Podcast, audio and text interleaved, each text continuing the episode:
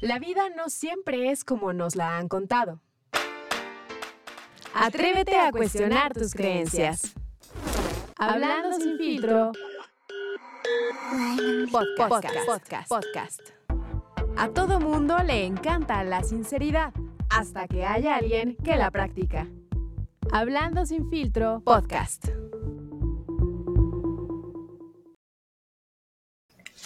Amigos, bienvenidos a un capítulo más de Hablando sin filtro, su podcast de confianza. Como cada semana me acompaña, esta ocasión sí me acompaña mi queridísima Ilse. ¿Qué onda, Ilse? ¿Cómo estás? Bien, muy bien, muy contenta porque hoy tenemos una invitada bastante especial con la que no nos costó nada eh, de trabajo hacer contacto y eso me emociona mucho. Quiere decir que, que la cosa pinta para bien, todo se dio muy rápido y esas... Eh, esas colaboraciones son las que nos encantan, pero eh, solamente quiero aventarme como, como un como un disclaimer, algo así. Son ocho y media de la mañana de algún día del 2022 no estamos tomados, no estamos bebiendo, no tenemos absolutamente ninguna cosa que altere nuestro estado de la conciencia en este momento y solo les quiero pedir muchísima apertura porque los temas que vamos a estar platicando el día de hoy requieren como este contacto espiritual, como estar muy abiertos a entender muchas cosas de las cuales estoy segura les va a volar la cabeza. Entonces, pues yo creo que para empezar le damos la bienvenida a Shareni Domínguez. Ella nos va a platicar hoy de los registros akáshicos pero nos gustaría, Share, que tú te presentaras con pues toda la gente de Hablando sin filtro para que te conozcan y sepan de qué va esta onda de los registros. Hola, buenos días a toda la gente o buenas tardes, buenas noches, donde sea que nos escuchen y pues muchísimas gracias por la invitación. Yo creo que cuando fluyen las cosas así como dice Ilse, realmente es porque simplemente era, ¿no? Eh, les agradezco muchísimo la invitación y el que me hayan tomado en cuenta para su espacio. Yo encantada de siempre compartir lo que, lo poquito que sé de estos temas. Entonces, bueno, yo eh, me dedico a hacer eh, consultas de registros akáshicos. Esto que es, pues son, eh, mucha gente lo, lo entiende como saber cuáles son mis karmas de vidas pasadas o limpieza este, energética a través del el karma. Entonces sí me gustaría como aclarar un poco porque ya incluso alguien por ahí me escribió así de, oye, ¿me puedes leer mi mantra? Y entonces digo, creo que necesito aclarar muy bien los términos porque finalmente cuando nosotros entendemos a qué se refiere lo que estoy solicitando es mucho más provechoso porque luego al final de las sesiones me dicen, no, es que no me imaginaba para nada que era esto, ¿no? Digo, de manera positiva normalmente me lo dice, nadie me ha dicho así como de, órale, qué locura esto que me estás diciendo y no me hizo sentido, pero muchas veces ni siquiera, a veces como que consultamos cosas y a veces no sabemos todos los beneficios que puede tener una consulta como esta. Entonces, pues es básicamente el día de hoy, ¿qué son los registros akáshicos nivel 1? Oye, Shari, muchas gracias. La verdad es que sí, es un tema muy, muy interesante. Yo hasta antes de, escucharte, yo jamás había escuchado esto de los registros akáshicos. Estuvimos ahí viendo algunos contenidos tuyos. y quizás o sea, me resuena mucho con lo que acabas de decir, ¿no? Con este tema de los karmas, con este tema de, del tarot incluso, de otras vidas, este, million, cosas que también hemos tenido acá. Y esto de los registros akáshicos, ¿de dónde viene? O sea, ¿cuál es como el origen? ¿A qué se refieren este, este término de akáshicos? ¿Qué es? Etcétera. Me encanta que me preguntes cuál es el origen. Pues el origen es el origen del universo, básicamente. O sea, los registros akáshicos, así como su nombre lo, lo dice, son registros. O sea, es un diario de toda la historia, tanto del planeta como del universo. Por lo tanto, nosotros también tenemos un registro akáshico. Akáshico significa éter, porque viene de la palabra akasha en sánscrito por lo tanto, akáshico es que se encuentra en un espacio en el éter. Esto es como si fuera la biblioteca universal en donde se encuentra la historia de todos y de todo. Por lo tanto, todo tiene un registro akáshico, las plantas, los animales, la tierra, nosotros, las estrellas, los planetas, todos tenemos un registro akáshico porque todos somos parte de un sistema. Y esto es como como si fuera la base de datos universal en la Matrix, básicamente es eso, así como en palabras muy coloquiales, ¿no? Nosotros aquí en la Tierra sí tenemos algunos espacios en donde hay, son accesos. Por ejemplo, todos los, los cetáceos, las ballenas, los delfines y todos los cetáceos son guardianes de los registros akáshicos aquí en el planeta y eh, transportan la información de un lado a otro energéticamente. Sin embargo, adentro del planeta tenemos ciertos como también espacios en los cuales son em, accesos o portales a los registros akáshicos físicamente. Lo voy a poner así como físicamente porque son como cuevas de, de, cristales y demás, pero no puedes acceder a ellos así como de voy caminando y llego a Jordania y toco la puerta. No es así. Se encuentran en la quinta dimensión colocados y entonces tú lo que tienes que hacer es de alguna manera elevar tu frecuencia vibracional para poder tocar la puerta a esa dimensión, pero no es una dimensión física, sino es una dimensión energética. Y lo mejor de todo esto es que todos tenemos acceso a nuestro registro akáshico, al nuestro personal, todas las noches, de hecho cuando tienes déjà vu, cuando tienes sueños, cuando conoces a alguien y dices, no manches, la conozco desde hace mil años y eh, es como si siempre hubiéramos, eso es un registro akáshico. ¿Por qué? Porque finalmente, ¿qué es? Es nuestra información compartida de una vida anterior en la que fuimos algo sí, hermanos, primos, esposos, padre, madre, abuelitos, compañeros, socios, lo que sea, pues ahí está esa memoria registrada. Entonces conectas con esta persona y dices, wow, es como si siempre nos hubiéramos conocido. Eso es un registro akáshico. Entonces todos hemos experimentado un registro akáshico. Oye, Shareni, ¿y cómo nos ayuda eh, esto de conocer nuestros registros, pues para tener una vida más consciente y no cagarla tan duro. O sea, no sé. Justamente para eso nos sirve, para no cagarla tanto o para resarcir aquellos comportamientos que nosotros karmáticamente hemos hecho en contra de nosotros. Aquí lo primero que me gustaría eh, aclarar es el karma el karma, todo el mundo dice, ay, es que el karma y karma es a bitch y no sé qué, este tipo de cosas. te va a castigar, ajá. Diosito te va a castigar el karma no es Dios así en su, en su silla magnánima con su dedito apuntador diciendo, ay, es que le pitaste el claxon al tipo de enfrente porque te le metiste a alguien en el tráfico, ya te va a castigar. No, no es eso. Todos tenemos cierta energía, ¿ok? Todos estamos constituidos de cierta energía.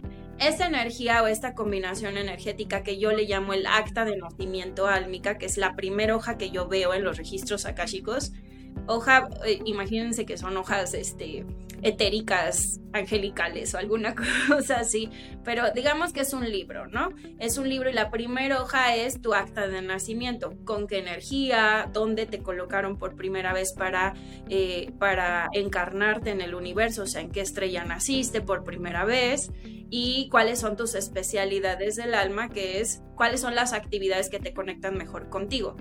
Cuando nosotros conocemos esos datos, lo que sucede es que esa combinación específica tuya, de cuestión almática, es lo que más te alinea. Entonces, si tú le pones atención únicamente a esa energía y te conoces como cuál es tu origen y cuestiones así, entonces puedes tomar decisiones que son adecuadas para ti. ¿Ok? Entonces lo que puede ser sumamente positivo para mí puede ser terrible para Carlos. Entonces lo que a mí me alinea puede desalinearlo a él. ¿Cuál es el problema que en la sociedad nos quieren meter a todos en la misma cajita? ¿Por qué? Pues porque, porque el control, ¿no? Porque básicamente todos tenemos que portarnos bien, de acuerdo a quién, de acuerdo a qué, ¿no? Entonces, lo primero que hacemos es, por lo menos en, las sesiones que doy yo o que da cualquiera de mis alumnas, eh, o de mis alumnos, porque también tengo chicos, este, cualquiera de las, de, las personas que, que, tienen la misma metodología que yo, ¿qué es lo que te decimos? ¿Cuál es esa energía? Por lo tanto, tú karmáticamente puedes tomar decisiones adecuadas para ti. Entonces el karma simplemente es una consecuencia alineada o desalineada de tu energía, ¿correcto? Obviamente hay cosas que karmáticamente son desalineadas para cualquier persona. si tú atentas en contra de la integridad física de cualquier persona, entonces automáticamente te generas un karma, ¿sí? Si tú con dolo estafas a una persona, automáticamente es un karma. ¿Por qué? Porque eso nunca va a ser alineado a ti. Sí, aquí no tiene que ver con la otra persona, siempre tiene que ver con nosotros. Entonces, como yo, yo estoy haciendo algo en contra de mi propia energía, ¿sí? Porque si yo daño a otra persona, estoy haciendo algo en contra de mi energía.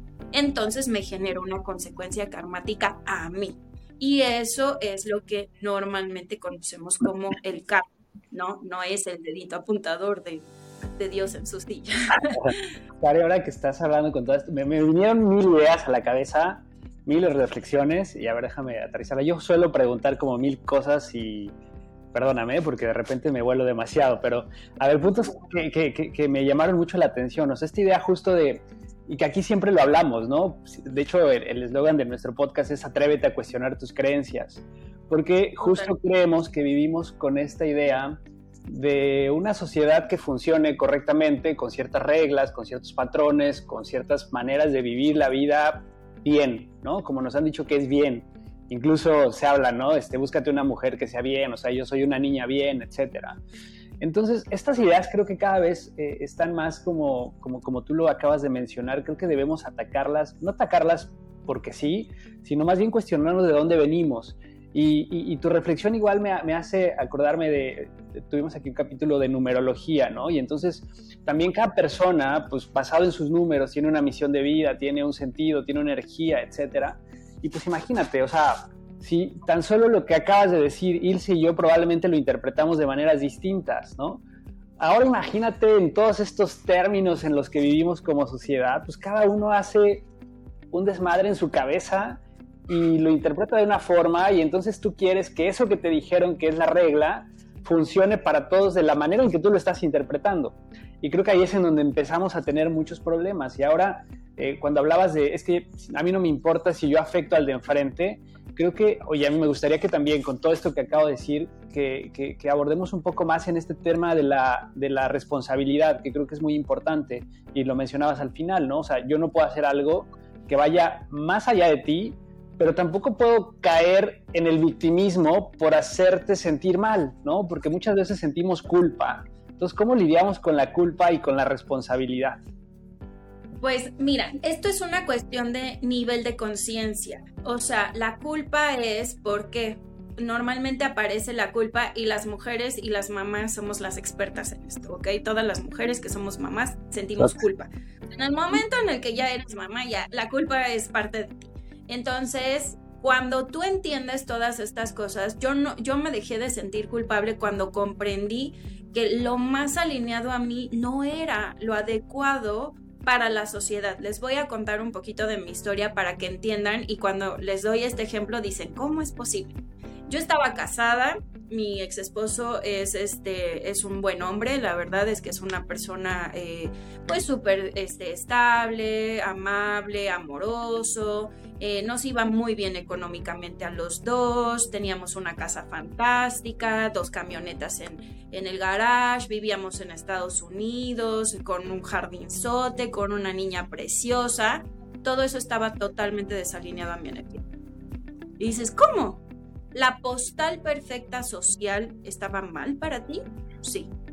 Por dentro me sentía muerta, me sentía culpable todo lo que hacía porque por dentro toda mi energía me decía, tú necesitas ser libre, tú necesitas tomar tus propias decisiones, tú necesitas hacer tus propias inversiones con tu dinero, a ti te gusta el dinero y es una energía natural para ti, entonces yo me sentía culpable por eso. Y entonces es como de, y entonces estoy con una persona que además su naturaleza álmica es sumamente integradora y que quiere cenar y no sé qué, y a mí me generaba frustración. ¿Por qué? Porque yo soy sumamente independiente y yo hago mis cosas y me muevo muy rápido y soy súper activa y, y demás. Y él era como de, vamos a descansar y no sé qué. Entonces éramos totalmente contrarios en energía.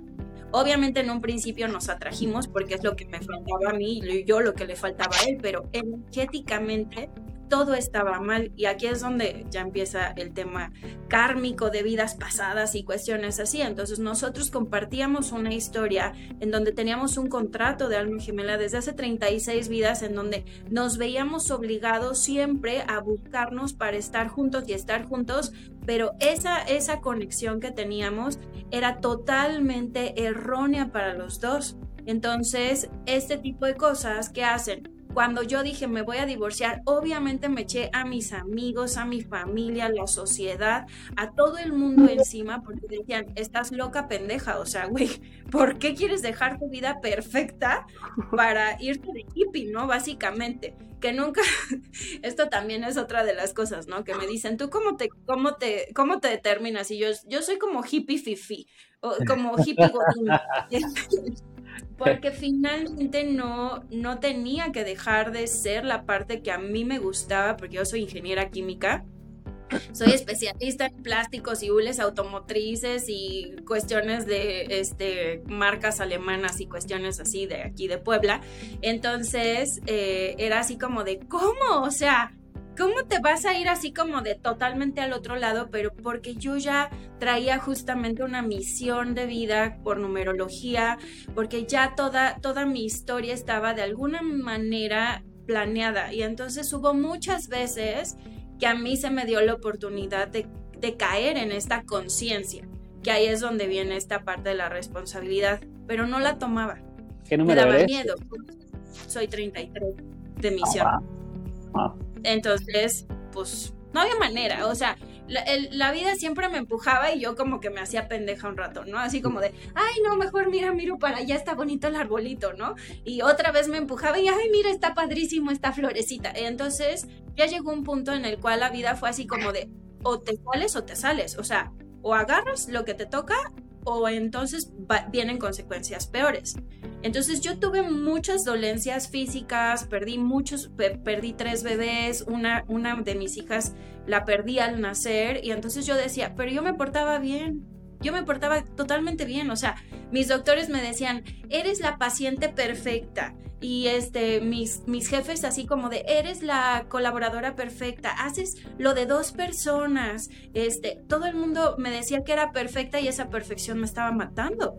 Me estaba matando. Entonces, en el momento en el que yo decido ser fiel a mí misma, a mi propia energía y tomar mis propias decisiones, todo empieza a acomodarse de una manera tan preciosa que el día de hoy tres, porque además apenas llevo tres años en esto, entonces tres años después digo, qué fantástico y qué gran regalo que a mis 37 años pude empezar mi vida. Y realmente lo tomé. Pero esto es, la conciencia genera poder y el poder lleva responsabilidad. Entonces tú puedes tener muchísima conciencia y la conciencia nunca te va a llevar a que lastimes a propósito a otra persona. Claro. O sea, cuando eres una persona consciente es sumamente difícil que quieras lastimar a otra persona o que puedas siquiera, o sea, ya es como de no, yo no quiero esto, es que porque yo ya sé lo que va a pasar, o sea, yo ya sé que esto karmáticamente no es positivo para mí. Entonces, como no es bueno para mí, pues ¿para qué me voy a meter con otra persona? Es lo mismo con las decisiones que tomamos karmáticamente, ¿no? Aquí, mucha, el tema que más me preguntan aquí es la infidelidad, ¿no? Es de, ay, es que, ¿por qué si me fue infiel le está yendo bien al cabrón con la nueva vieja? Pues porque probablemente la relación con la persona era totalmente desalineada, ¿no? Y la relación con la otra persona es alineada.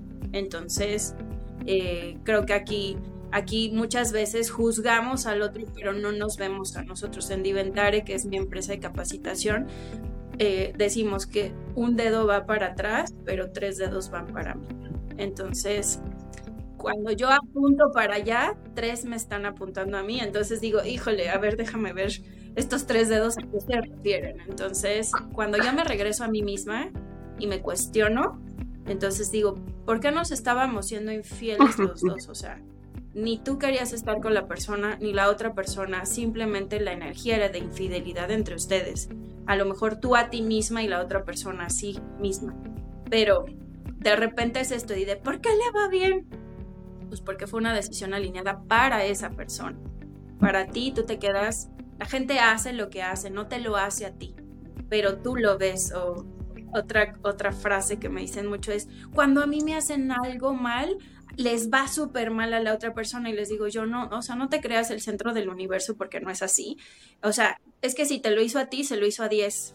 Esa persona lo hace, no te lo hace a ti. Solamente que tú ves tu cachito de relación con esa persona, pero otra persona va a decir lo mismo y otra lo mismo, pero el factor común es la persona que estafa, digamos un estafador, ¿no? Entonces a esa persona le va a ir mal porque karmáticamente está haciendo lo mismo en su círculo, pero no te lo hizo a ti nada más, se lo hace a muchas personas. Oye, en eh, tocaste un punto bien importante que es, eh, por ejemplo, los acuerdos que haces de vidas pasadas con otras personas, es decir, no solamente con las relaciones de pareja, que también por acá lo, lo planteamos como siempre, o siempre llevamos la conversación a, a esto, pero eh, también existen los amigos, está la familia. Eh, por ahí escuché también eh, que, por ejemplo, en esta vida yo vine a ser hija de mi mamá, pero quizás en otra fui, fue al revés. Entonces, por eso los roles no están como tan definidos. O tú sientes, o a mí, en, en mi caso personal, con mi madre biológica me pasa mucho que yo a veces me siento como la mamá de ella. ¿no? Y ella como la que llega a pedirme ayuda o, o, estas cosas, y entonces a mí me confunde mucho, ¿cómo, ¿cómo sabemos que ya hicimos un acuerdo con la persona y cómo sabemos por dónde darle para, pues, no sé, para no hacer un desmadre mm, ya del que por sí escogimos y ya traemos? O sea, ¿cómo, cómo, cómo lo haces, no? Mira, hay dos tipos de cosas. Yo, yo, los, yo los clasifico así, como acuerdos y contratos. Esto que tenemos ustedes y yo ahorita es un acuerdo, ¿sí? O sea, tú me viste de alguna manera o este, te llamó la atención algo y me escribiste y en el momento en el que me escribiste, así como me has escrito tú, me han escrito muchas personas, ¿ok? Y entonces yo a todas les digo que sí, porque yo soy doña sí. Entonces si me dicen, oye, que vamos acá, sí. Y oye, que si haces esto, sí. A todo le digo que sí. Pero no todo se concreta, ¿sí? Hay acuerdos en los que en otra vida nosotros dijimos, ustedes dijeron, nosotros nos vamos a juntar para hacer un podcast y vamos a hacer cuates y vamos a hablar y vamos a tener invitados y vamos a generar conciencia con la gente y esa es nuestra chamba. Y entonces de repente van a decir, bueno, y te vamos a invitar a ti, alma 1, a ti, alma 2, a ti, alma 3, y entonces yo entré en tu lista. Y entonces yo te dije, órale, sí, yo le entro. Y entonces ese acuerdo lo hicimos previamente en nuestro plan álmico. En el momento en el que tú me ves, ahí es cuando, ¡pum!, el acuerdo es, es, así como mágicamente, ¿no? El acuerdo es como de, oh, mira, esta mujer podría participar con nosotros. Y tú me escribes y yo te digo, sí, claro, yo encantada de hacerlo. Y entonces esto que está sucediendo es un acuerdo y a lo mejor es un acuerdo momentáneo ¿sí? O sea, es simplemente yo acordé contigo que iba a ser invitada en su podcast y listo. Pero, y ya, cumplimos nuestra función. Hay acuerdos que son de tú vas a ser mi mamá y tú vas a ser mi papá y tú vas a ser mi novio y me vas a romper el corazón y tú vas a ser mi hermano y vas a portarte chido y después este me vas a aventar un juguete en la cabeza, o sea, ese tipo de cosas las acordamos previamente porque se les llaman relaciones karmáticas. ¿Qué significa que hemos compartido muchas vidas, sí? Muchas veces vidas juntos. Y esto que, que, ocasiona, pues que tengamos que solucionar cosas. Entre más cercanos seamos, somos más karmáticos, ¿sí? Entonces muchas veces romantizamos así de, ah, llevamos ocho mil vidas juntos, así, este, no sé qué. Eso significa que están más pegados, que hay más karma que resolver, que hay más pedos entre ustedes, que hay que separarse, que hay que tener desapego. Pero todo el mundo es así como de, ay, cuántas vidas, ay, qué bonito y no sé qué. Y es como de, no, si tienes una persona que la conociste en esta vida, ¿qué significa? Pues que, que seguramente que seguramente esta persona va a generar este un nuevo acuerdo contigo porque es nuestra primera vida juntos y tenemos la posibilidad de hacerlo lo mejor posible, ¿no? Cuando tenemos ya una relación karmática que son normalmente la gente cercana, pues ya le hemos cagado mucho en otras vidas y entonces hay que irlo resolviendo poco a poco. La segunda son los contratos los contratos son obligaciones firmadas, así como de contrataste una renta por un año y te chingas, y si no, pagas. Lo mismo sucede con las personas. Cuando yo tengo un contrato, normalmente para mí, en la metodología que yo tengo, es un contrato negativo. Por lo tanto, ¿por qué? Porque nos obliga a cumplir cierta función juntos. Entonces aquí, por ejemplo, me dices tú, Ilse, ay, es que entre mi mamá y yo, yo siento que yo fui su mamá o que yo tengo este papel de mamá. Entonces, seguramente en otras vidas tú has tenido la carga de ser mamá durante más tiempo y como ahora lo que tienen que resolver es al revés y ajustar el sistema, entonces tú tienes que comportarte como tu como hija para que tu mamá se comporte como mamá. Pero entonces quien tiene la conciencia eres tú y quien tiene el cambio eres tú para poder generar la conciencia del otro lado. Entonces, ese es un acuerdo álmico, no es un contrato, pero puede haber un contrato en donde tú dices yo te voy a proteger y yo me siento responsable de protegerte y me, y me comporto así, cuestiones así. Entonces, ¿qué es lo que pasa? Que yo siempre voy a proteger a mi mamá o a quien, al alma que represente mi mamá y en otra vida puede ser mi hermana y en otra vida puede ser mi hija o mi papá o mi abuela o lo que sea y entonces voy a querer protegerte. Esa es la energía que tienen entre ustedes. Tú eres la protectora y ella recibe la protección y ese es un contrato negativo para las dos porque la desempoderas a ella y tú tienes eh, una obligación de protegerla y eso nunca va a ser adecuado para ustedes. Entonces aquí, ¿cómo nos damos cuenta? Porque hay obligación. En los acuerdos no hay obligación. En los acuerdos normalmente las cosas fluyen, somos cuates y si nos vemos está chido y si no nos vemos tampoco.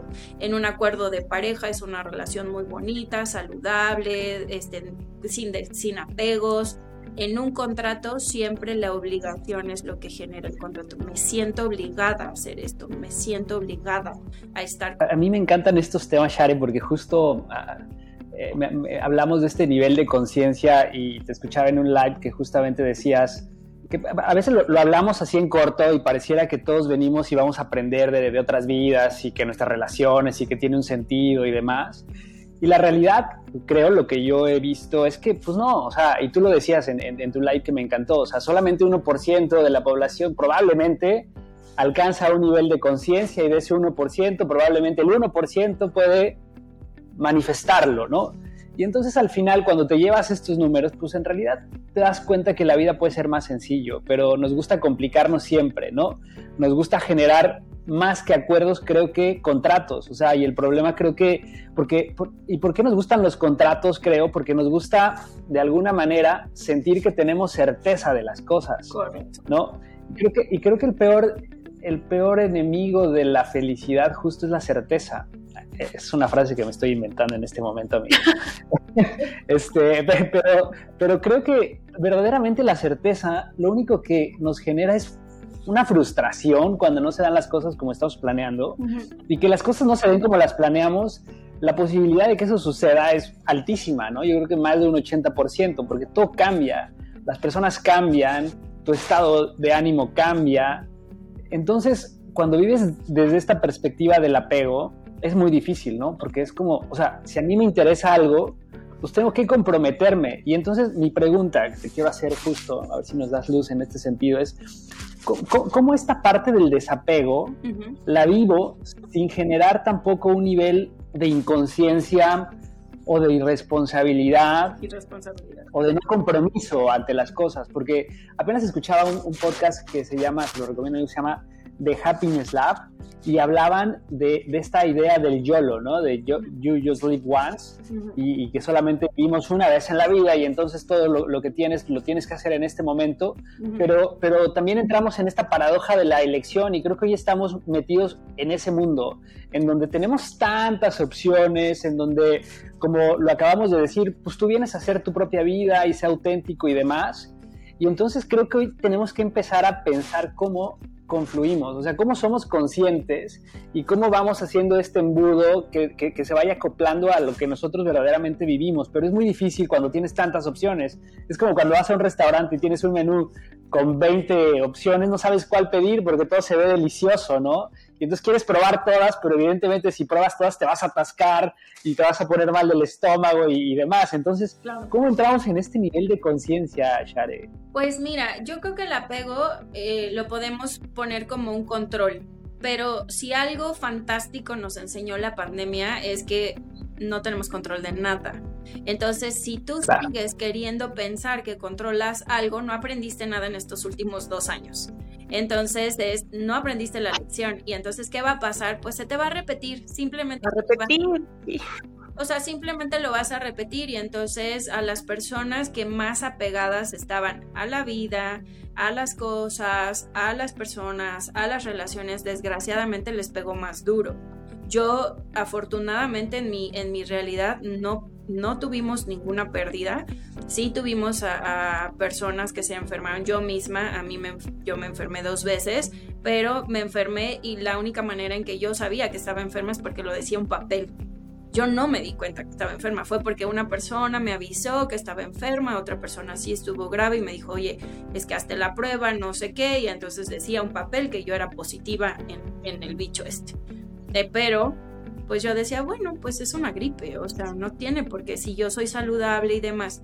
Ahora, la manera o la definición que apenas encontré, y fue apenas, o sea, hace 15 días con un cliente que me decía, es que cómo puedo fluir con la vida, que es la misma pregunta que me estás haciendo. ¿Cómo me desapego? Y esto tiene que ver con el amor propio y la confianza. Porque cuando tú confías en tus propias herramientas en la vida, no te importa lo que te lance la vida porque sabes que lo puedes solucionar.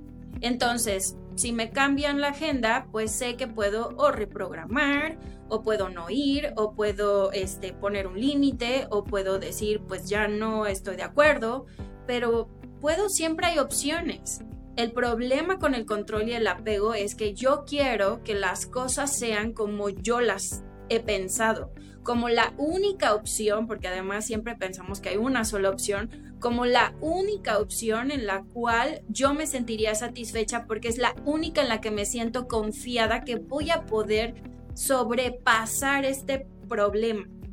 Entonces el apego es simplemente que no confiamos en nuestra propia capacidad de confrontar las cosas que me mande la vida, pero si yo estoy segura de que lo que sea que me mande la vida, de alguna manera lo voy a solucionar por una u otro camino, entonces no hay apego porque tengo la certeza de que mis herramientas son suficientes para lo que me lance la vida.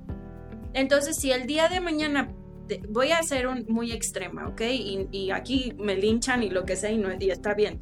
Pero si el día de mañana pierdo a un ser querido, tengo las herramientas psicológicas, emocionales, energéticas suficientes para sobrepasar esa pérdida. Por lo tanto, no tengo miedo de perder a alguien. ¿Por qué? Porque quien se queda con la pérdida soy yo. Esa persona cumple su plan, cumple su, su propia muerte, cumple lo que tiene que ser y es y era de la persona. El tema con el control es que yo soy el centro del universo. No le doy el, valor o no le doy su papel a cada uno de los individuos que estamos aquí pasando por lo mismo y todos vamos a pasar por cosas, pero entonces como yo no me siento confiada, entonces yo no quiero sufrir ese dolor, ¿no? Entonces, si soy una madre y quiero controlar que mi hijo, apenas tuve este caso también, soy una madre y quiero controlar que mi hijo estudie y no sé qué y este sea exitoso y demás y le digo, "¿Por qué tú quieres controlar la vida de tu hijo?" O sea, ¿cuál es tu miedo? Su miedo es que ella no tuviera realmente suficiente dinero para poder sostener al hijo hasta que tuviera 50 años. Y entonces le dije, te das cuenta cómo es, es una idea que es tuya. O sea, finalmente siempre el factor común somos nosotros. Entonces, cuando te estás apegando a algo, pregúntate a ti misma o a ti mismo qué es lo que te da miedo si no sucede ese resultado. O sea, ¿qué, qué es lo que te, qué es lo que pasaría? ¿Cuál sería la peor consecuencia? ¿Qué es lo peor que puede pasar si no se da eso que tú quieres? Y entonces ahí vas a encontrar la raíz de tu miedo y la raíz de tu control, porque esa es la peor consecuencia y tú piensas que no la vas a poder sobrepasar, solucionar, no tienes las herramientas y todo termina con amor propio. Porque si la peor consecuencia no está tan mal y la podría yo sobrepasar, entonces no hay apego, no hay control. Oye, y esta parte que te preguntaba sobre la responsabilidad y el compromiso, o sea, ¿cómo lo ligas el compromiso con esta parte del apego de que, por ejemplo, el, caso que nos compartías de me casé, tuve una familia súper bonita, o sea, al final del día ahí estás estableciendo un compromiso, ¿no? Para formar una pareja y una familia, pues se, necesita un compromiso brutal con, con ese contrato que adquiriste, ¿no? Porque eso sí creo que es un contrato. Eh, pero, ¿qué pasa cuando estás ahí súper comprometido y de repente, pues algo pasa? O sea, como dices, no vibra en mí y te das cuenta que las cosas no eran como tú estabas esperando. ¿Cómo, cómo lo dejas ir y, qué, qué, le puedes recomendar a la gente que nos escucha para este tipo de situaciones? ¿Cómo lo superamos? ¿O cómo no nos vamos al extremo de dejar cosas que son valiosas? y que después nos podamos arrepentir de una mala elección. Mira, siempre que eliges desde, desde la parte más alineada a ti, puedes tomar decisiones que sean adecuadas también para los demás. Nunca dejas de ser responsable. O sea, yo no agarré mis maletas y me salí por leche y, no regresé. O sea, no fue así. Todo tiene un proceso todo tiene todo lo hice desde el amor, hablé con mi ex esposo, le expliqué, mira, yo me siento así, este, para mí, cómo sería la mejor manera en la que nosotros nos pudiéramos eh, eh, formar una familia de manera distinta. Estas son todas las opciones que yo, yo le dije, podemos ser roomies, este, nos podemos quedar aquí en Estados Unidos, yo me puedo quedar aquí, podemos compartir, cómo vamos a compartir la custodia, cómo nos vamos a repartir los bienes, pero fue así cenando. El abogado este, nos dijo así que nunca había firmado un divorcio tan pacífico, tan organizado, porque nosotros le entregamos al abogado así el Excel, ya sabes, dos ingenieros, y entonces el Excel de, mira, un peso para acá y un peso para allá, y no sé qué, y esto va a ser para acá y para allá. Ah, ok, si están de acuerdo, cómo nos vamos a repartir a la niña, este, cómo es que van a ser, o sea, con decirte que que el año pasado, o sea, esto tiene ya tres años, pero el año pasado mi hija y yo pasamos Navidad y Año Nuevo con su papá en Estados Unidos, porque como iba a ser el último año que él iba a pasar la Navidad allá, entonces decidimos los dos que íbamos a pasar la Navidad todos juntos, como familia y etcétera. Entonces, no porque nosotros no funcionáramos como pareja o nuestro contrato, nuestro acuerdo como pareja ya haya acabado, significa que no pudiéramos tomar decisiones responsables. ¿Por qué? Porque el amor es lo que rige siempre. Entonces, mi amor por él y agradecimiento por él, por el tiempo que pasamos juntos, fue uno, ¿sí? Fue lo principal. Y luego, el amor por nuestra hija, ambos, y la salud mental de nuestra hija era lo que regía nuestros acuerdos. Y lo más importante fue el amor por mí misma, porque si bien yo necesitaba salirme de esa estructura, ¿sí? Por amor propio no me iba a agarrar del chongo con esta persona con la que estoy unida toda la vida, o sea, otra vez me estaría disparando a mí misma. Y ahí es donde está la responsabilidad. Yo no me voy a ir a arriesgar a algo porque en el YOLO, ¿no? Porque hay muchos chavos que se han muerto o que se han dañado o que han atentado en contra de su propia integridad, entonces no lo estás haciendo desde la responsabilidad, porque una cosa es que yo pruebe un poco de todo y otra cosa es que sea yo una persona irresponsable contra mi propia integridad física, que además eso va a afectar a la emocionalidad de mis padres o de las personas que están allegadas a mí. Pero si vas desde el amor a ti mismo, desde tu propia responsabilidad, naturalmente todo va a funcionar. Entonces, esa es la forma, porque esto también tiene que ver con la conciencia. La gente que vive el YOLO irresponsablemente, pues tiene un nivel de conciencia muy limitado. ¿Por qué? Porque no está pensando en el sistema. Cuando tienes realmente conciencia, siempre piensas en el sistema, en cómo arreglar las cosas sistemáticamente. Entonces, no vas a tomar una decisión, nuevamente, no vas a tomar una decisión en contra ni tuya ni de tu sistema.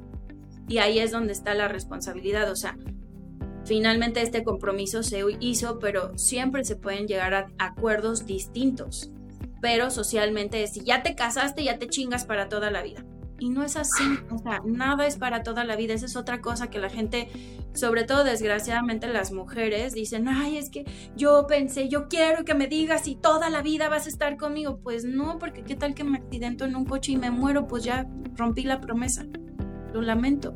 Yo no puedo decidir algo para toda la vida porque la vida cambia constantemente y todo pasa. Esto, this too shall pass es mi frase favorita. Y, para, y una de las frases que yo uso mucho es, ya veremos qué pasa. Tomo esta decisión, ya veremos qué pasa. Pero nunca vamos a tomar solo la decisión alineada.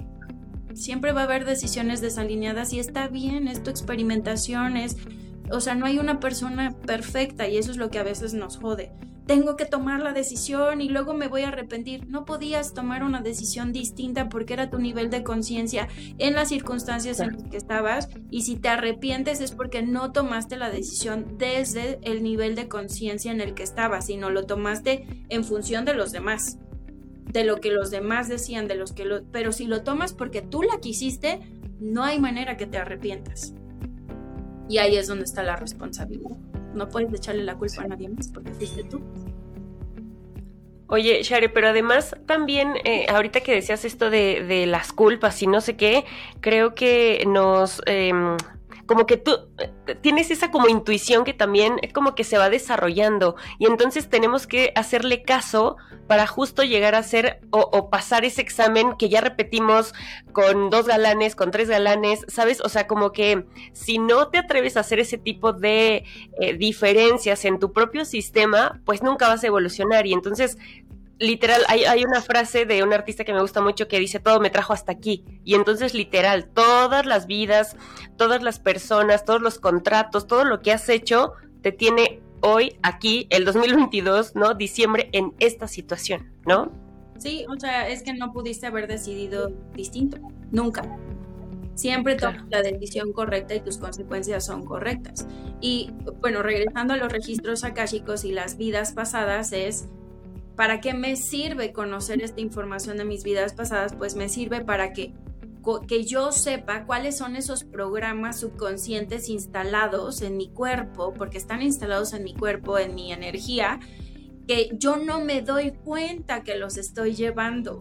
¿Por qué? Porque como es algo que yo en otra vida, por un suceso traumático, por un suceso negativo, ¿sí? Se fijó y por este y por generar esta como como protección, ¿sí? Entonces muchas veces es la protección hacia algo que me pasó yo empiezo a tomar decisiones desalineadas y eso empieza a generar karma negativo para mí, pero como no lo resuelvo en esa vida, me muero con ese programa subconsciente y en la siguiente vida nazco con ese programa subconsciente y entonces atraigo las mismas situaciones. ¿Por qué? Porque mi energía es lo que, lo que emana. Entonces voy a tener que atraer la misma situación para qué? Para cambiar la energía, para que haya conciencia de que esto es algo que yo no necesito y que yo no quiero y entonces necesito tomar decisiones completamente distintas para poderme alinear a mi propia energía. Entonces, oye, y, en este sentido, por ejemplo, tiene que ver lo del grupo de origen y el centro de energía, o sea, van ligados a esta parte de los registros y nos puedes explicar muy rápido de qué van. Los, el, el, centro de energía es la energía principal que nosotros emanamos y hay ocho centros de energía y entonces esto que es es para que yo sepa cuáles son las decisiones alineadas a mí, como el ejemplo que les dije, ¿no? O sea, hay otra persona, ¿sí? En la cual eh, esta persona es su, su centro de energía es familiar, de comunidad, de siempre pertenecer a algo así. Y entonces este tipo de personas yo les digo, ni se te ocurra divorciar, ni se te ocurra. ¿ok? O sea, esto es terrible para ti y terrible para tu sistema, esa decisión sería fatal para ti.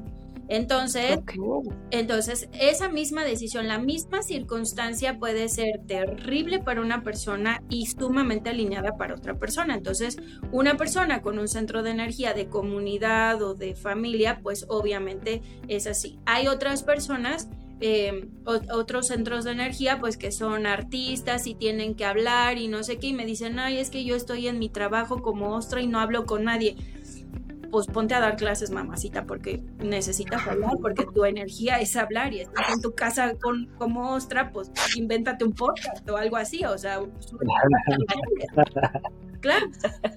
Entonces, pero hay personas que son más este, individuales y necesitan su, propia, su propio espacio y son solitarias y, y, trabajan en un lugar de servicio al cliente y yo de, no, esto es nefasto para ti, o sea, te vas a, te vas a, este, a morir en el intento y vas a contagiar a todo el mundo y vas a estar de malas todo el tiempo y te vas a desalinear y entonces cada uno de nosotros somos distintos. Eso es lo primero que necesitamos conocer.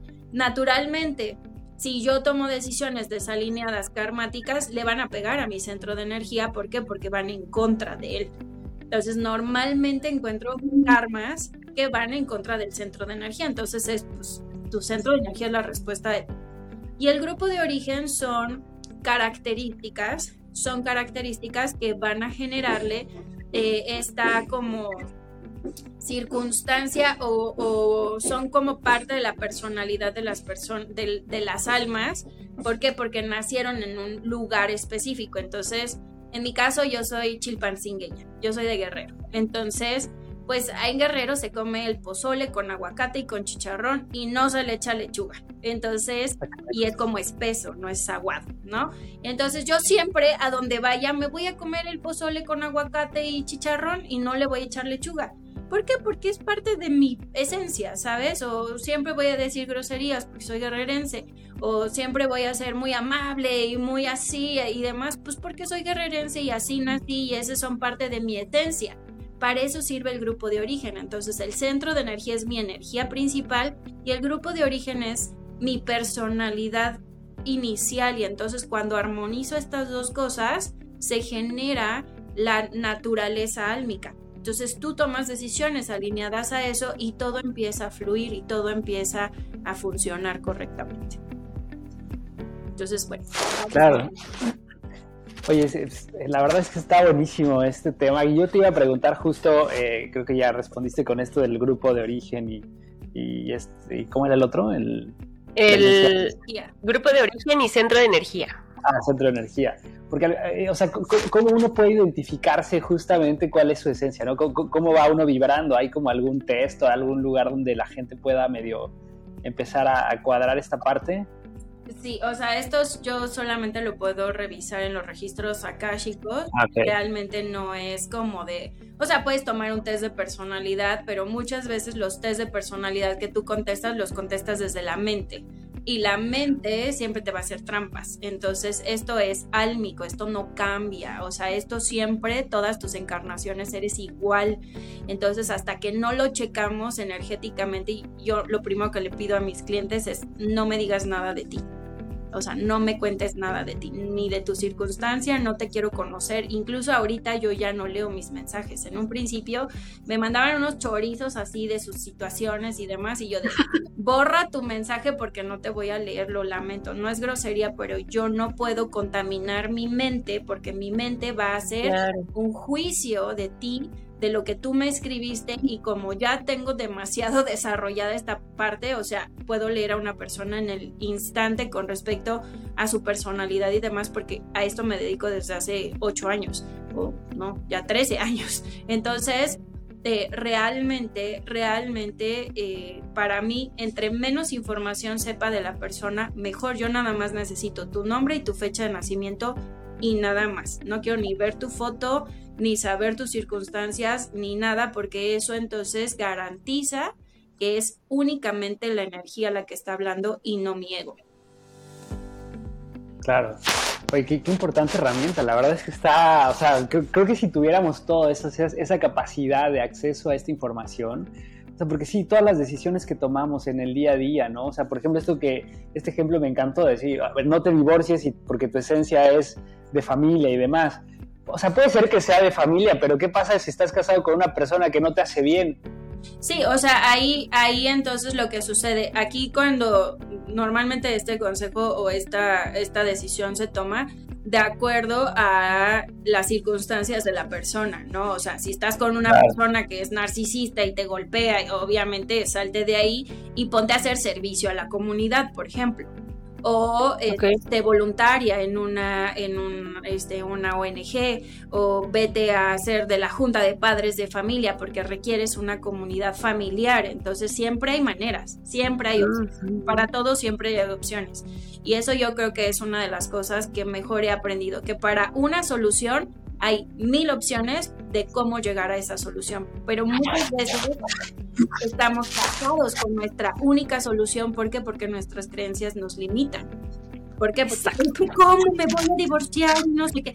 Sí, pero te está golpeando, mamacita. O sea, ¿cómo no te vas a divorciar? Sí, pero mi centro de energía es familiar, pues consíguete otro esposo con el que sí puedas hacer una familia chida. Entonces, aquí es donde hay, muchas opciones y siempre platico con mis clientes sobre esto porque siempre hay maneras de cumplir nuestros centros de energía. Hay veces que dices, no, es que mi trabajo es fantástico y aunque mi jefe no me gusta o lo que sea, pero me da muchísima lana y aunque está desalineado mi trabajo, puedes hacer muchas opciones, muchas acciones complementarias indirectas que te van a alinear a tu centro de energía, aunque este no lo sea pero puedes hacer un montón de cositas que van a bañar a esta que por X o Y, por necesidad, porque tienes renta, porque tienes hijos, porque lo que sea, no puedes renunciar al trabajo desalineado, pues alíñate por todos los demás lugares. Entonces, claro. no hay una solución, siempre hay muchísimas, pero nos centramos en una. Y ese es el apego. Claro. Sí, totalmente. Y también esta idea, eh, ya es un poco para ir cerrando el, el episodio, este, Share, también respetando tu tiempo, esta idea que nos han metido, creo que de religiones, este, la sociedad, etcétera, que al final del día es como este es tu camino y así te tienes que ir toda la vida, ¿no? O sea, creo que sí tenemos, como bien dices, que romper con, con esas tradiciones y tampoco clavarnos, ¿no? Porque de repente eh, es como el tarot. Aquí tuvimos una charla también sobre tarot terapéutico y, este, Mon que, nos compartía esta experiencia nos decía que a veces pareciera que es como premonición, ¿no? O sea, pues no es como que sea el destino, sino creo que me encanta lo que tú nos compartes porque es, a ver, esta es tu esencia, esto te puede pasar, estás como más propenso a toda tu, todas tus vidas pasadas has sufrido, pero no tiene que ser la regla, o sea, justo cuando tomas este nivel de conciencia, pues creo que lo rico de esto es cómo vas transformando y, verdaderamente empiezas a darle a tu cerebro esta energía que necesita para ser feliz hoy, ¿no? En, el momento que disfrutes tu, vida, incluso si estás en una relación que no te está aportando, pues que empiezas a, aprender a, valorarla, a lo mejor incluso eh, apreciar esas cosas negativas de tu pareja e integrarlas para tú ser una mejor persona, porque muchas veces lo que no te gusta de alguien es un aprendizaje que te llevas toda la vida y que no repites, porque precisamente te enseñó algo, ¿no? Yo creo que la vida se trata de tomar esas lecciones, de ir disfrutando el proceso y demás. Claro. No sé si tú tengas alguna otra pregunta, este, Ilse. Tengo un chico de preguntas, pero también quiero ser muy, muy respetuosa. Solamente me gustaría finalizar eh, la pregunta, la pregunta con la diferencia, Share, que también es bien importante entre las almas gemelas y la llama gemela, que también son esta especie de contratos que haces con personas de vidas pasadas y no sé qué. Entonces, solo eso, como la diferencia y después ojalá podamos coincidir de nuevo para echarnos una segunda o tercera, o no sé, podríamos estar hablando muchísimo tiempo de esto. La gran diferencia es súper básica. Las almas gemelas tenemos muchas almas gemelas y pueden ser pareja o no. Puede ser mi hermano. Yo reconozco a muchas almas gemelas mías que están cercanas a mí y una es mi mejor amiga, otra es mi maestra, otro es mi hermano, otra es este, etcétera. Entonces, puedo tener y en algún momento tengo a una parejilla y ya sabes, el casi algo, que también era mi alma gemela y me enseñó muchas cosas, me mostró muchas cosas, pero entonces las almas gemelas pueden ser cualquier tipo de relación, ¿ok? Normalmente las almas gemelas vienen y se van, no siempre te acompañan toda la vida. Entonces, a veces estamos buscando esta alma gemela porque pensamos que nuevamente es la única opción de pareja que tenemos. Nunca tenemos una única opción. Eso es lo que quiero que les quede bien claro en este, en este podcast. Es gente, hay mil opciones. Y la última, las llamas gemelas siempre son una pareja que vienen. No todos tenemos llama gemela son personas que vienen, sí, sí, no, todos tenemos llama gemela, tenemos el 1, esto que decía Carlos, del 1%, del 1%, entonces el 1% de la población tiene planeado una llama gemela y solo el 1% de ese 1% está eh, planeado para encontrarse y probablemente quedarse juntos. Esta llama gemela es un divino masculino y un divino femenino. Siempre van a tener una atracción sexual o de pareja. Esto sí. Ahora, la llama gemela es una chinga. Eso quiero también decirles, porque todo el mundo así de, ay, mi llama gemela, y todo el mundo me escribe para ver si tienen su llama gemela y cuestiones así. No la quiero, es bonita. De verdad, la llama gemela es una chinga de conciencia, es un dolor desgarrante, es una cuestión sumamente, este, como, como fuerte, ¿sí? Y muchas veces, muchas veces tienes que sobrepasar un montón de cosas y lo más fuerte o lo que hay que concentrarse es que la llama gemela viene a elevarte en conciencia uno, cada uno, pero además porque cada uno tiene un trabajo fuertísimo de elevar la conciencia de otras personas. Entonces, la unión de la llama gemela no es el fin, que eso, cuando a mí me preguntan, ay, es que si esta es mi llama gemela, no lo es, desde ahorita te digo que no lo sabe, o sea, no lo duda. Es una cosa ultra impactante, es algo que de verdad te desgarra por dentro y no es un corazón roto, o sea, es un dolor, de verdad, es un dolor que es como si perdieras una pierna. Creo que sí, o sea, vivimos obsesionados con encontrar la pareja perfecta. Creo que ese es nuestro mayor problema en la vida, o creemos que ese es nuestro mayor problema en la vida, el, no encontrar una pareja que esté con nosotros, que como lo, lo, estamos planeando, que sea nuestra llama o nuestra alma gemela, etcétera. Eh, ya, finalizando, Share, ¿cuál, cuál, una, una recomendación final para la gente que nos escucha y, mira, te, pusiste en el lugar correcto porque justo hacia allá va mi pregunta, ¿no? Para este nuevo año que, vamos a arrancar, ¿qué, recomendación le podrías dejar a la, gente de Hablando sin filtros sobre, sobre todo esto que hemos platicado, ¿no? En, el propósito de vida, en, en el encontrar una pareja, en el encontrar su propia felicidad interna, en el soltar, en el ser también responsables y en esta definición básicamente de, cómo armar tus propósitos de año nuevo, ¿qué les recomendaría? Yo les recomendaría concentrarse en sí mismos. Yo creo que esta es la mejor recomendación que les puedo hacer en cualquier ámbito. Es dejar de ver lo que los demás dicen, lo, de, lo que los demás hacen, lo que los demás piensan, lo que los... O sea, concéntrate en ti entre más te concentres en ti, entre más te, cuides a ti mismo o a ti misma, entonces ese nivel de conciencia realmente se va a dar. ¿Sí? ¿Por qué? Porque si yo estoy pensando lo que van a decir mis tías ahorita en Navidad y que si tengo o no pareja y que si mi trabajo, que si lo que sea, entonces estoy desgastando energía que puedo usar en mí, en mi crecimiento, en mi cuidado, en mi cuerpo, en mi inteligencia, en mi espiritualidad, estoy desgastando energía en identificar qué es lo que piensan los demás. Si vas a poner metas en año nuevo, no te pongas chingo mil metas, ponte una, una en el año y cúmplela. O sea, si vas a cuidar de tu cuerpo, cuida de tu cuerpo, vete al doctor, este, hazte la limpieza de los dientes o este, métete al gimnasio y ponte una meta realista, no sea de verdad este pensamiento mágico. Yo siempre les digo, la magia no es Harry Potter en Quidditch, no es eso. O sea, la magia es que realmente las cosas se manifiesten. La magia es que todo lo que quieres se cumpla. La magia es que encuentres descuentos en el buen fin de esa cosa que tú querías. La magia es que la abundancia no te falte. La magia es tener salud constantemente, que no te falte comida en tu refri, que tengas armonía con tu familia, que sientas amor propio. Todas esas cosas sí son magia.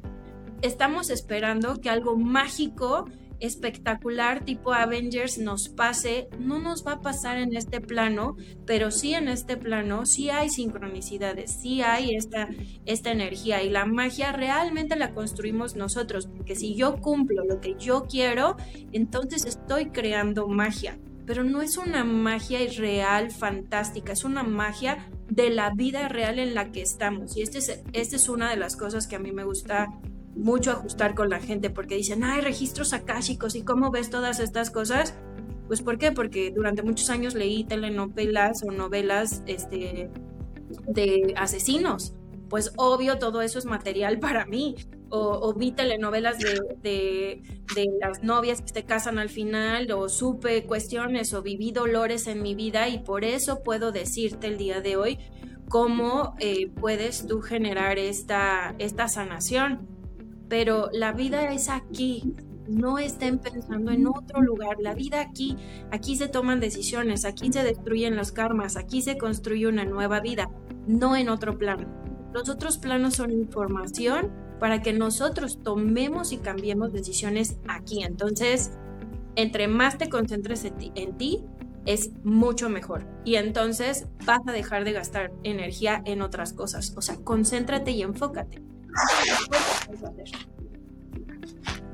Maravilloso. Oye, Shari, y por último, ¿en dónde te pueden encontrar? como si alguien quiere tener una consulta contigo, ¿es posible? Si quiere tomar tus cursos, que también eh, sé que haces cursos para este tipo de certificaciones. ¿En dónde te encuentran? ¿Cómo aplican? Si les vas a dar un descuento ahora este, con el cierre de año para los Hablando Sin Filtro. Cuéntanos todo. Pues mis redes sociales me pueden encontrar en Instagram, que es el como canal principal que uso. Eh, me pueden encontrar como Espiral de Liz con I latina, Espiral de Liz y con S. Este, pueden encontrarme también en mi página web como espiraldelis.com. Ese es como el nombre que se me asignó para este trabajo. También pueden ir a ver los talleres en Diventare con V, diventare.mx o DiventareXX en Instagram. Siempre tengo como de las dos cosas o siempre hay información de las dos cosas.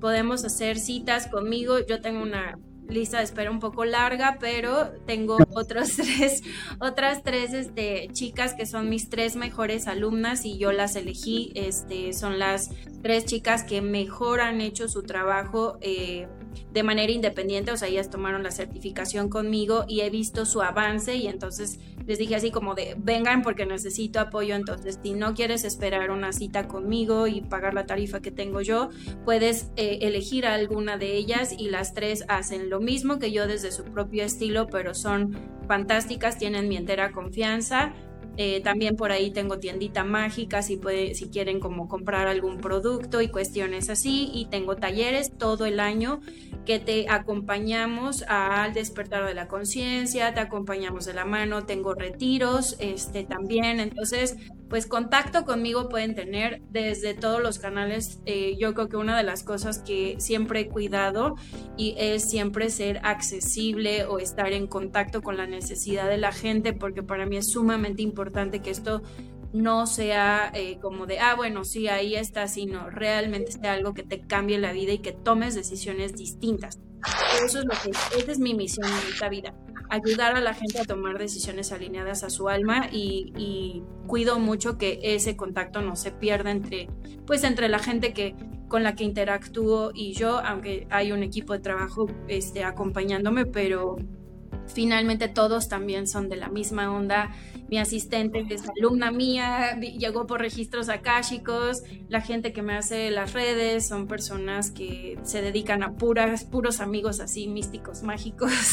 Y entonces siempre todo el equipo, tanto de Diventare como de Espiral de Liz, pues son personas que son muy sensibles y conscientes y conocen esta información y les pueden dar un servicio. Así que pues échense un clavado tanto en las páginas, en el canal de YouTube me encuentran como Shareni Domínguez, ahí posteo cada semana un video sobre alguna cosita en conciencia, tengo de todo un poco, me gusta, yo soy vegetariana y me gusta compartir recetas este, sin carne en, en mi canal, hay mucha información que comparto constantemente con ustedes, así que échense un clavado en nuestras redes. Sí tenemos descuentos, pero normalmente como tenemos mucha gente que viene, dejamos los descuentos permanentes para todo el mundo que llegue. Entonces, ahorita si pagas, por ejemplo, tu taller en el 2022, te damos el 25% de descuento en cualquier taller que tomes de ocho semanas, tenemos cápsulas, tenemos de todo un poquito. Entonces, hay mucha información que les puede servir. Wow, padrísimo, muchas gracias. Gracias por esta oportunidad. Qué, qué, gusto conocerte. Y este mes ha sido de poblanos, ¿no, Ilsa? Tenemos mucha gente de Puebla. Hemos, eh, hemos, coincidido con gente de Puebla, padrísimo. Shari, pues, eh, pues gracias por acompañarnos, amigos. Eh, nos escuchamos la próxima semana en un capítulo más de Hablando sin filtro. Ilse, ¿cuál va a ser la recomendación musical de esta semana? Híjole, pensaba en Karma Police de Radiohead, pero eso está muy choteado. Entonces mejor vamos eh, a a recomendarles a Girl Ultra mexicana que está haciendo RB con House. Tiene una canción que se llama Bombay y entonces es la que les voy a dejar en las historias para que vayan y, y después de todo este cosa que nos pasó en la cabeza, pues vayan y se relajen un poco para que tengan la fuerza suficiente y tomar las riendas de su vida y se hagan responsables, dejen de ser víctimas y por favor acudan a gente, pues no sé, como Share, que le vamos a dejar también eh, el link de su, de su Instagram y pues tengan eso, tengan como la certeza de que si a ustedes no les vibra algo, háganse caso, o sea, esa intuición la tenemos para eso, es nuestro Pepito Grillo que está ahí permanentemente, entonces, Share, de verdad un abrazo, muchísimas gracias, eh, un capítulo bien bonito, es como de mis favoritos, este se va así, ¡ting! ¿no? A mis highlights, te mandamos un abrazo y muchas gracias.